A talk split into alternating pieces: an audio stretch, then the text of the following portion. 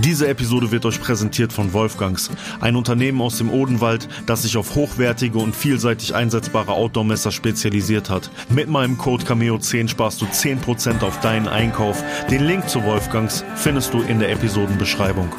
Max, hast du ein bisschen Geld für mich? Bin gerade aus dem Knast gekommen wegen Beschaffungskriminalität.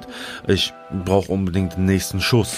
Keine Ahnung, 500 Gramm mit im, im Rucksack dabei hatten, um die ganze Schule zu versorgen und das ganze Klassenzimmer gestunken. Da braucht mir auch keiner zu erzählen, dass die das nicht gerochen haben. Die waren einfach mein allererstes Ermittlungsverfahren wegen BTM mit 14. Und wenn ihr etwas konsumiert, um eine von diesen Sachen zu unterdrücken oder herzustellen, dann hört auf damit und versucht es auf natürliche Art und Weise. Und das hätte eigentlich für mich damals schon ein Warnschuss sein müssen. Was geht ab, meine Echten? Herzlich willkommen zum Vonnestraße Innenwald Podcast. Mein Name ist Max Cameo und hier teile ich mit euch einen Weg ich war in meinem bisherigen Leben sowohl ganz unten wie auch ganz oben. Auf meiner Sinnsuche habe ich mich dazu entschieden, ein Leben im Einklang mit der Natur zu führen. Diese Geschichte und viele weitere wirst du hier hören. Es wird nicht immer leicht, aber ich garantiere dir, es wird dich inspirieren. Und jetzt wünsche ich dir von Herzen viel Spaß mit der heutigen Episode. Ein großes und herzliches Willkommen hier.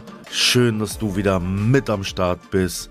Und ich freue mich heute auf diese Episode vom Podcast, die mal einen kleinen Break in der Geschichte macht, weil es wichtig ist, diesem Thema eine eigene Episode zu widmen.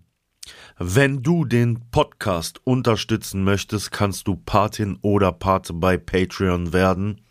Du findest mich unter Max Cameo auf allen sozialen Medien Plattformen unter meinem Namen. Das heißt, wenn du mir da folgen möchtest, kannst du das auch gerne machen. Möchtest du den Podcast pushen, dann kannst du den Podcast bewerten und dem Podcast folgen.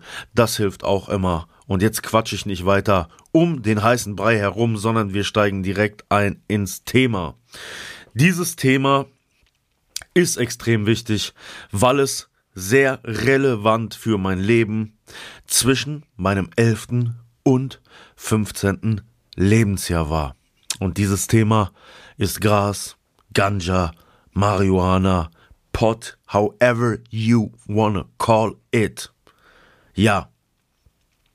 Ich habe ja in der letzten Folge, wer sie nicht gehört hat, sollte es tun, erzählt, schon ein bisschen angeschnitten, wie es überhaupt dazu kam, dass ich mich in so frühem Alter dem Weed sozusagen hingewandt habe. Mit elf Jahren ist das gewesen.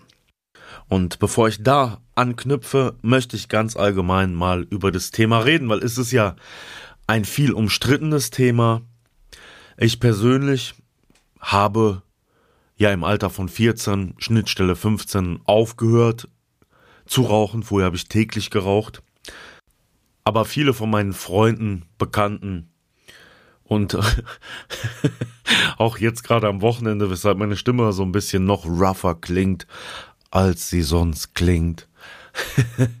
ähm, ja, äh, war ich auch, so wie ich oft bin, mit dem, mit dem Thema in Berührung. Das heißt, ihr merkt schon, also, ähm, ich persönlich habe mit dem Thema überhaupt keine Probleme und ich bin auch ein Befürworter der Legalisierung. Weil ich glaube, äh, zumindest für mich persönlich, äh, dass ich überhaupt so in das Thema reinkam oder viele von meinen Freunden war, weil das Thema sich so in einer Grauzone befindet und der Reiz des Verbotenen schon mal für uns das große Thema daran war und ist, weil ich meine, wenn du konsumierst sehr jung oder anfängst, ja, dann gerätst du ja nicht sofort mit ähm, Age oder was weiß ich was in, in Berührung, sondern du suchst natürlich etwas, was viel weniger schädlich ist für dich, aber trotzdem so den, den, das, das Ruchige an sich hat. Und ähm, das hat ja bei uns Marihuana einfach immer noch an sich und ich finde, es ist an der Zeit, dass wir mh, mm, da was ändern sollten, aber auch, dass wir als Gesellschaft uns anders mit dem Thema auseinandersetzen. Denn ich glaube, dass wir in der Beziehung, die wir zu gewissen besonders oder nur, ich spreche jetzt nur von natürlichen Substanzen, ähm, zu natürlichen Substanzen haben, ein falsches Verhältnis haben. Denn und das konnte ich jetzt speziell am Wochenende sehen. Ich war am Wochenende ähm, auf einem Reggae-Konzert von einem Freund von uns, Fantan Moja, Straight Outta Jamaica. Ähm, er kam, war bei mir und Freunden im Studio, haben gut gechillt und er hat ein Konzert gespielt in Essen, war äh, Duisburg, Entschuldigung, war sehr schön, hat sehr viel Spaß gemacht und wenn ich zum Beispiel Freunde von mir aus Jamaika erlebe, die dort rauchen, die rauchen aus einem anderen Grund, als wir das hier teilweise tun. Sie rauchen eher, um sich noch mehr und noch enger mit ihrer Umgebung und Natur zu verbinden, während ich doch hier bei vielen Leuten feststelle, dass viele Leute der Flucht wegen oder des Einschlafen wegen konsumieren. Und dann stelle ich bei diesen Leuten sehr häufig gewisse Frustration auch in der Beziehung zur Substanz selber fest, weil die Substanz nicht mehr dazu dient, das Bewusstsein positiv, wirklich, und ich spreche von positiv zu erweitern, sondern äh, dazu dienen soll, eher das Bewusstsein zu dämpfen. Hm? Also ich habe ja schon davon gesprochen, dass ich eine Menge Leute kenne, die rauchen, um zum Beispiel einschlafen zu können. Warum könnt ihr nicht einschlafen? Ja, ihr könnt nicht einschlafen, weil ihr einen Job habt, der euch stresst. Ihr ähm, könnt äh, mit mit eurer mit eurer kommt nicht klar mit den euren Problemen vielleicht auch oder ihr kommt nicht klar, weil ihr bis kurz vor Schlafen gehen am Handy seid oder ähm, was weiß ich, wie viele Filme noch geguckt habt. Ja, ganze Zeit wird man zugedudelt.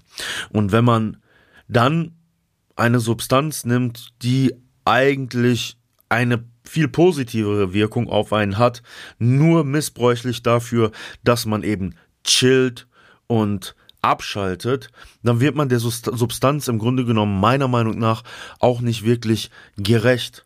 Und da finde ich, sollten wir als westliche Gesellschaft uns vielleicht tatsächlich mal ein kleines Beispiel nehmen ähm, an unseren Vorfahren, die hier in unseren Wäldern gelebt haben, denn die haben Substanzen ja doch eher für rituelle Zwecke zum Beispiel verwendet und um sich mit der Natur zu verbinden.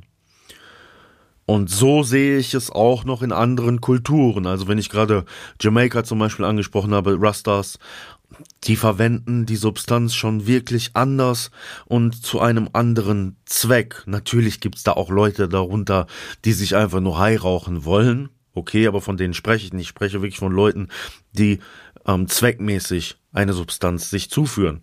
Und da glaube ich, dass wenn wir unsere Beziehung dazu ändern, auch medizinische Komponenten erstmal mit einfließen lassen, die nicht dazu sind, ähm, es eben nur psychedelisch zu nutzen, also die Psyche jetzt zu beruhigen und damit alles andere zu betäuben, was wir sonst noch im Leben falsch machen, sondern wenn wir die Substanz als Hilfe dazu nehmen und sagen, ja, wir wollen unser Leben sowieso positiv verändern, wir möchten weg zum Beispiel davon, Tabletten zu verschreiben und gehen dann mehr dazu. Oder ich möchte allgemein ruhiger und entspannter in meinem Leben werden. Ich habe Probleme, mich mit der Natur zu verbinden und ich brauche zum Beispiel ein Mittel, ähm, das mir ein bisschen hilft, diese Verbindung zu, zu, zu herzustellen. Dann kann Marihuana dabei hilfreich sein. Und deswegen bin ich der Überzeugung, dass wir es unbedingt aus der Illegalität hin in die Legalität bringen müssen. Denn ja, Missbrauch, den haben wir ja leider immer.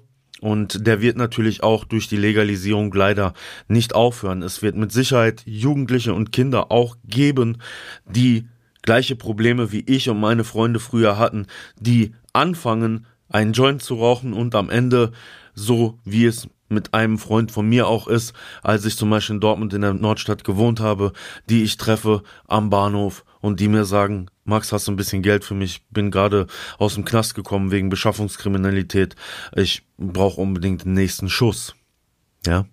Ich schließe das damit nicht aus. Das ist Realität und das ist passiert und ich habe es im letzten Podcast auch gesagt, dass bei mir Marihuana eine Einstiegsdroge war. Deswegen müssen wir es aus der Illegalität rausholen, dass es den Stempel verliert und dass nicht mehr dieses verruchte Image damit einhergeht, dann glaube ich, können wir vermeiden, dass das teilweise oder teilweise vermeiden, dass was, dass das, was mir und meinen Freunden damals passiert ist, auch vielleicht in der Zukunft mit Menschen passiert.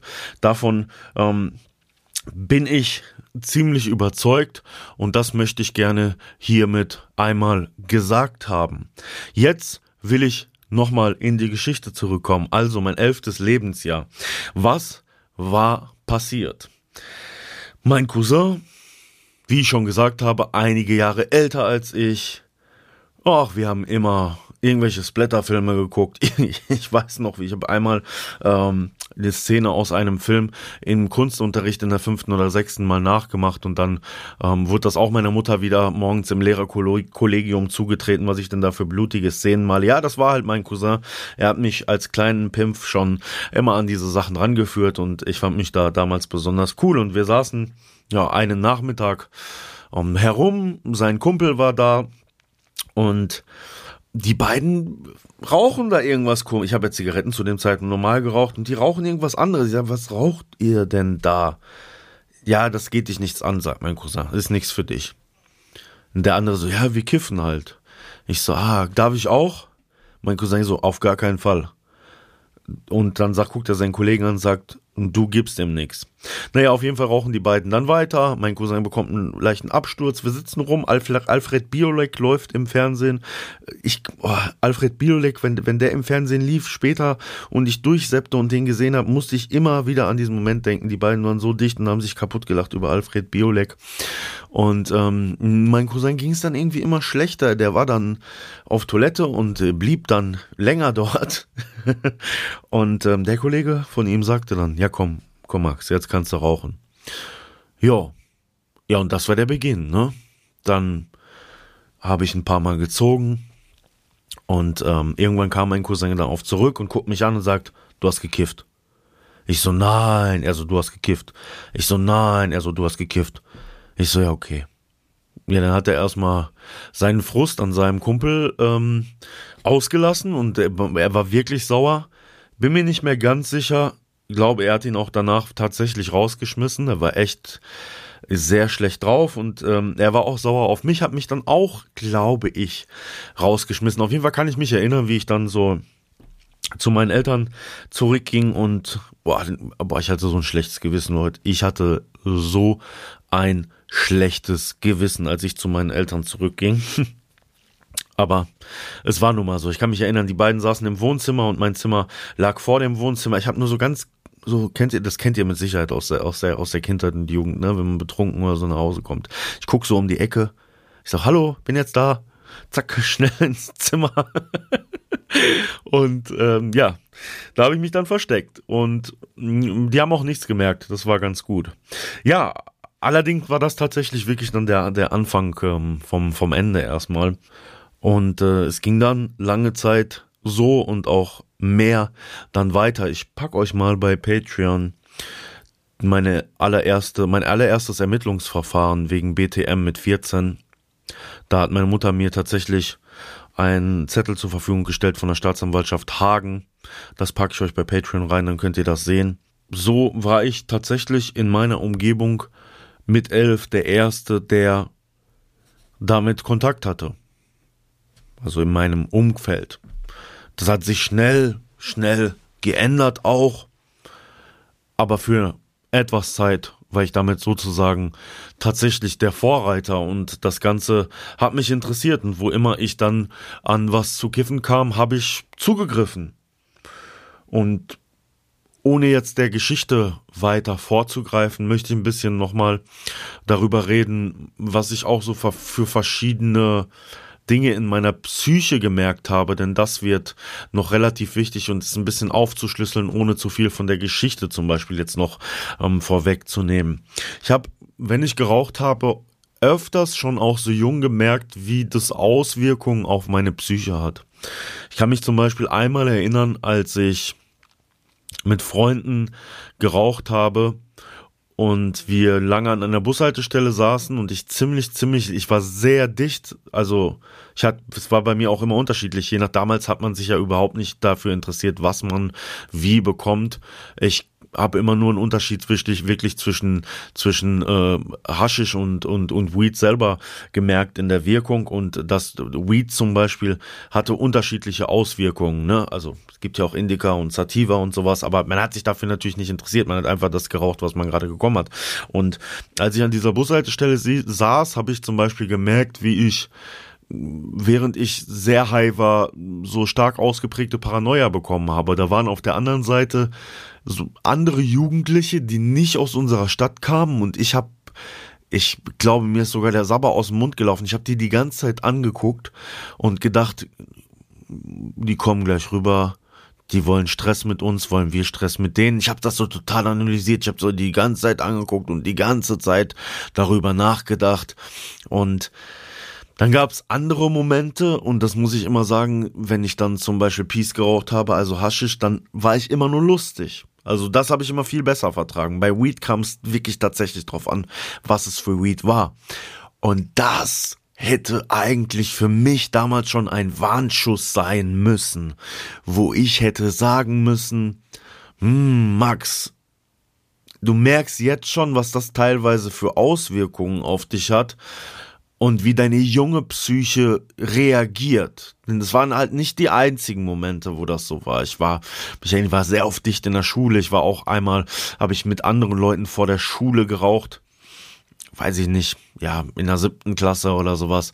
Und äh, wir hatten dann Religionsunterricht und da war ich auch so im Unterricht. Ich kam nicht klar auf den Unterricht. Das war schon zu heftig.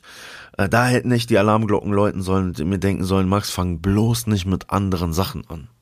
Aber wie will man das so jung auch wissen? Das kannst du nicht wissen.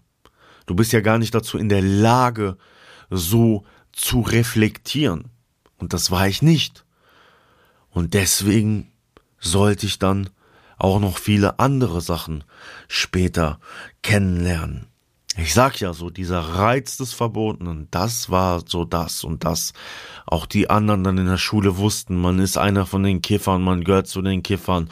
Und auch die Lehrer, die haben das ja ganz, da braucht mir keiner erzählen, dass bei uns ab der, ab der siebten, achten Klasse nicht bei den Leuten gesehen hat, wer jeden Tag dicht wie eine Hobbitze war, wer in der, vor der Schule, mitten in der Pause und nach der Schule geraucht hat. Das braucht mir keiner erzählen oder als wir äh, weiß ich nicht, äh, keine Ahnung, 500 Gramm mit im, im Rucksack dabei hatten, um die ganze Schule zu versorgen und das ganze Klassenzimmer gestunken hat, braucht mir auch keiner zu erzählen, dass die das nicht gerochen haben. Die waren einfach unfähig, überhaupt darauf einzugehen. Oder vielleicht waren sie, vielleicht, ganz ehrlich, ich, ich muss mich beherrschen, ich werde laut. Ihr wisst, meine, äh, meine alten Schulgefühle äh, äh, Gefühle kommen wieder hoch. Ähm, vielleicht waren die auch froh. Vielleicht waren die echt froh, weil die sich gedacht haben, okay, die sind dicht, wenn die dicht sind, halten die die Schnauze, dann sind die nicht so schlimm wie vorher. Könnte ich mir, könnte ich mir ehrlich gesagt bei diesen Lehrern teilweise auch vorstellen. Kann ich mir wirklich gut vorstellen. Naja, auf jeden Fall ist es so gewesen und hat sich dann so durchgezogen. Und wie das in der Geschichte weitergeht, na, das erzähle ich euch natürlich in der nächsten Podcast-Folge. Aber ich wollte wirklich einmal so auf diese Substanz selber und auf das erste Mal ähm, sozusagen eingehen. Ähm, weil es einfach, weil es einfach wichtig ist, das, das zu erfahren. Und nächstes Mal machen wir dann weiter, wie ich endlich von der Schule runterfliege. Ja. Und dann neue Stadt, neue Schule, neue Leute, neue Drogen, alles neu kennenlernen werde. Und dann, ja, dann geht's, dann geht's richtig los, Leute. Ja, mich, mich, mich würde es echt mal interessieren, wie so, wie so eure Erfahrungen gewesen sind mit Marihuana, was, was auch vielleicht eure Sichtweisen irgendwo sind. Das heißt, wenn ihr den Podcast hört, und das meine ich tatsächlich nicht, um nur Kommentare unter dem ähm, Post zu haben oder wie auch immer, ähm, ich setze mit Sicherheit bei Instagram wieder einen Post ab, wo ich dazu verweisen werde, dass eine neue Folge des Podcasts draußen ist und über was diese Folge äh, handeln wird. Und wenn ihr einen Instagram-Account habt, dann schreibt mir das doch mal darunter, äh, was so eure ersten Erfahrungen sind und ob ihr das alles, was ich so gesagt habe, irgendwo teilen könnt, auch in Bezug auf Legalisierung und Erfahrungen. Vielleicht haben viele von euch die, die gleichen Erfahrungen gemacht und haben vielleicht die gleichen Gedanken dazu. Was noch wichtig ist zu sagen, ist, dass ich ja seit der Zeit dann damals, irgendwann werde ich ja auch aufhören, nicht mehr geraucht habe, aber ich habe noch einmal an meinem 30. Geburtstag ganz entspannt und ganz, ganz kontrolliert und langsam einen Joint geraucht. Einfach mal wieder. Aber danach auch nicht mehr. Ja. Also es ist immer, wie man sich etwas zuführt. Und ich brauche kein Marihuana in meinem Leben. Ich brauche auch keine anderen Substanzen in meinem Leben. Ich bin klar bei mir. Mit allen Problemen, die ich habe, kann ich mich klar auseinandersetzen. Ich kann mich einfach und schön mit der Natur verbinden. Ich kann zu mir und meinen Gefühlen stehen. Also ich brauche nichts, was mir dabei hilft. Und wenn ihr etwas konsumiert, um eine von diesen Sachen zu unterdrücken oder herzustellen, dann hört auf damit und versucht es auf natürliche Art und Weise. Und wenn ihr dann Hilfe durch eine Substanz braucht, dann könnt ihr sie euch zuführen. Aber bei allem anderen schwingt immer das Risiko mit, dass die Substanz euch eventuell auch schaden kann. Das ist sehr wichtig und sollte noch gesagt werden. Ansonsten wünsche ich dir und euch noch einen schönen Resttag oder Restabend, wann auch immer ihr diese Folge hört. Folgt dem Podcast, bewertet den Podcast, folgt mir auf Instagram, Facebook, YouTube, Max Cameo. Ich bin draußen. Wir sehen uns bei dem nächsten Podcast. Vielen Dank für eure Ohren. Peace.